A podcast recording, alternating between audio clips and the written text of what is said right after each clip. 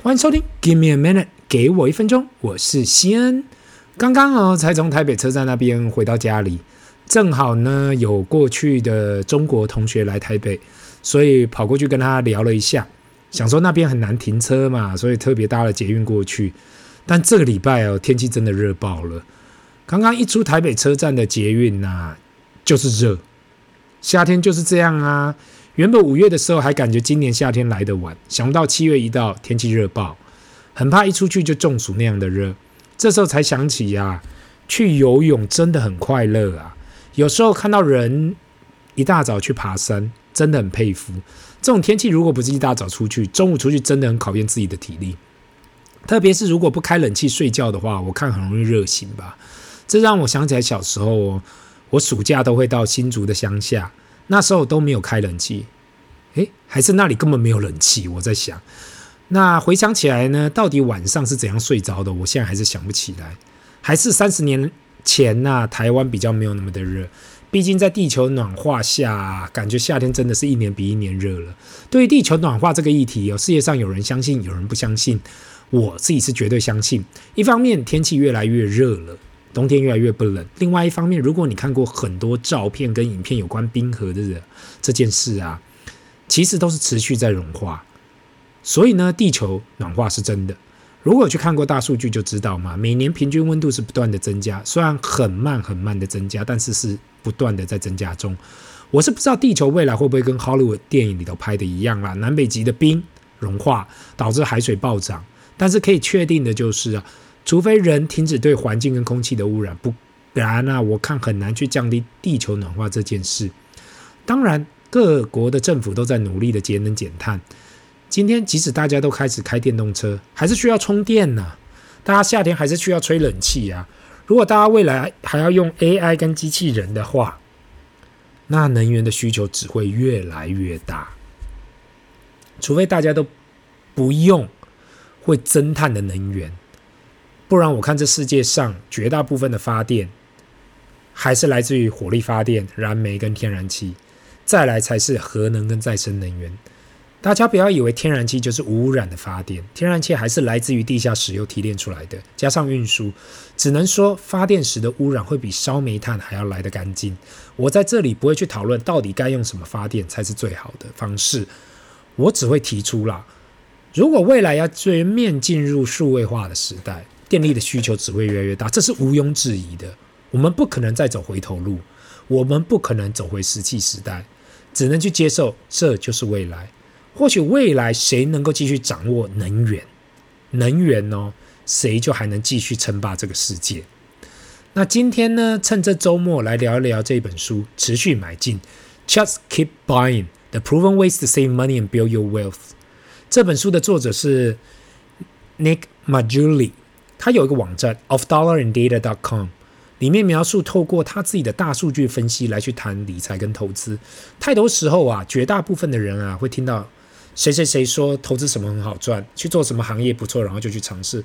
殊不知啊，殊不知嘛，做下去才发现原来没有想象的那么好。很多时候可能是人过度吹捧，更可能只是一个假象。只有真正自己去尝试过后，才知道原来里面有很多美感。很多不同的条件，每个人对于金钱跟价值观的不同。有些人觉得自己手上，呃，有这么多就满足了；有些人却每天焦虑。不管你是属于哪一种人，都需要对自己的人生负责。那这一本书呢，其实就是透过了统计数据，用比较浅显易懂的方式去解释，到底为什么持续买进资产才是重点。当然，每个人对于资产的理解跟解释都不同。那这个投资策略呢，其实也是给我一分钟长期推广的方式。对我而言，绝大部分的人都没有时间，也没有那个知识去了解这个金融市场到底是怎样去运作的。唯一的方法可以参与整体市场的方法方式了。就是透过持续的投资并留在市场里面，才有可能享受到经济成长的果实。不管是金融市场也好，不管是房地产也好，其实到最后做的都是长期投资，就跟经营自己一样嘛。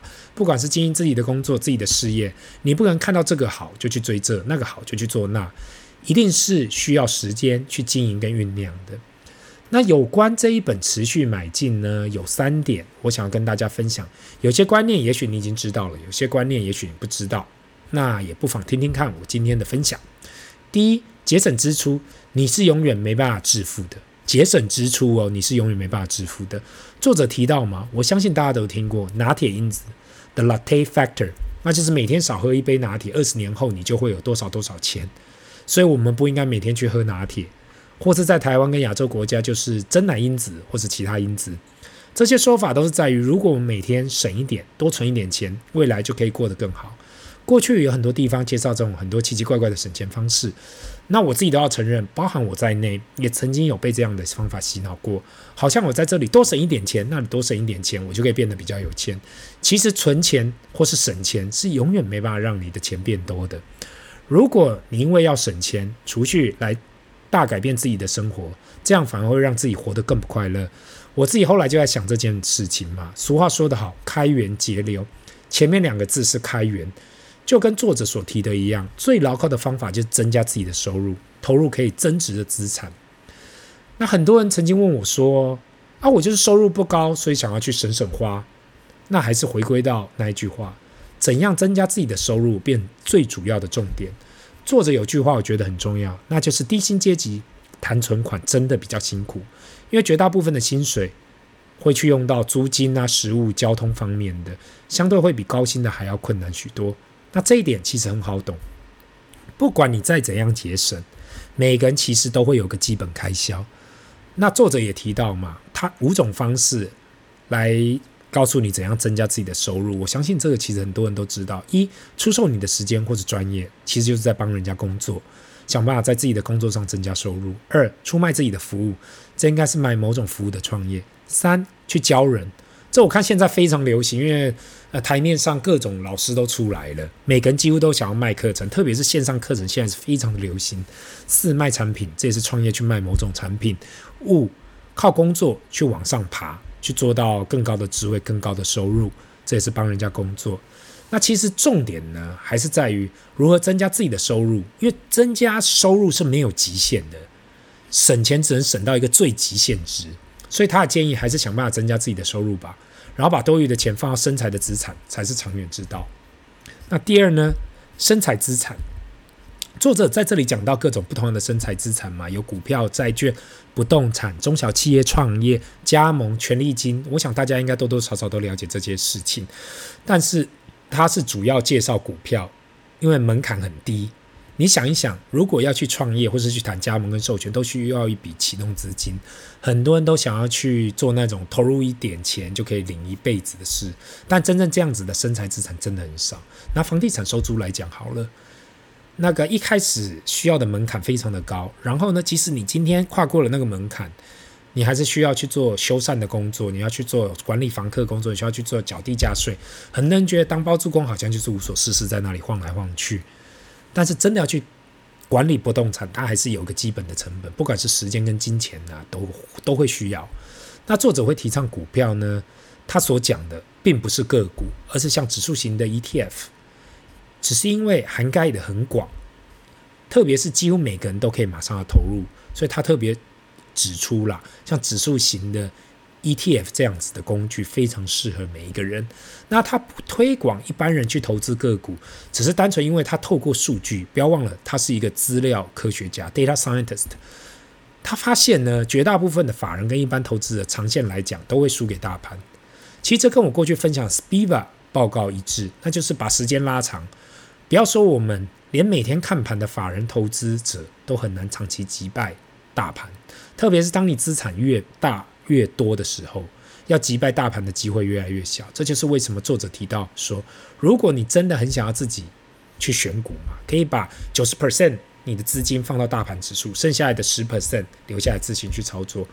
过去一年半，因为这个 podcast 嘛，我接触到很多不同样的投资者，有那种超强的，也有那种做被动投资的。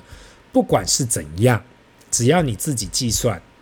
如果你可以长期超越大盘，那你就继续做你想要做的投资。如果没办法，不如就早点把投资换到大盘指数上。那第三点呢，就是持续买进，just keep buying。很多人问嘛，他想要投资，他想要开始投资，但是应该哪时候开始？或是他说，诶，现在看起来市场有点高，我应该等市场低的时候再来投资吗？那对于第作者提到嘛，就是说你应该现在就开始投资。市场长期来讲都会持续往上，买低卖高听起来很简单，但是长期来讲是非常困难做到的。每个人都想要这样做，但是真的市场垮台的时候啊，敢梭哈的有几个？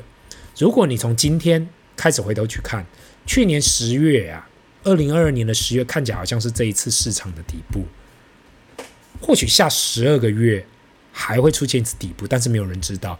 如果二零二二年十月真的是底部的话，那请问你有梭哈了吗？如果没有的话，你为什么当时不敢买？很多人没有注意到这一点，那就是当市场下滑超过二十 percent 的时候，你需要涨超过二十五 percent 才会回到原点；当市场下滑超过五十 percent 的时候，你需要成长超过一百 percent 才可以回到原点。很多人听到这资讯，应该早就吓死了，我早就傻了，怎么还敢投资？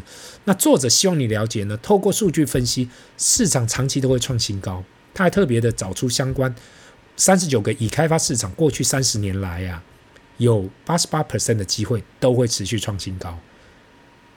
这样的胜率，我相信大家都可以接受，因为八十八 percent 是蛮高的。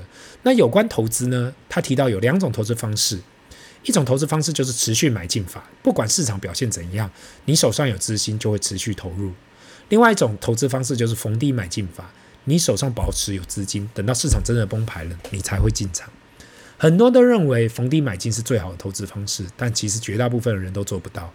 大家都在等最低点，而错失很多市场上涨的机会。他所提到，投资的重点应该在于尽早开始持续买进。坦白说呢，我知道对于华人来讲，很多人认为股票市场就是一个赌场，所以我不是说一定要去投资金融市场。我相信有很多年轻人发现到，很多长辈他们就是不断的买进房地产，长线来讲也是赢家。是的。只要你是把钱投入到生财资产，长线来讲都是赢家。不管你是投入在哪个资产里面，投资的当下，永远都是觉得昂贵的，因为那就是市价，所以它不会让你立即赚到钱。要等到几年后回头去看，才发现原来那个价位已经回不来了。我觉得这样的一本书啊，很适合如果你是专心在自己的工作或是经营企业上，那也没有期待去做全职投资。里面会有很多很适合使用的点。那今天的分享就到这里，这里是 Give me a minute，给我一分钟，我们下次见，拜。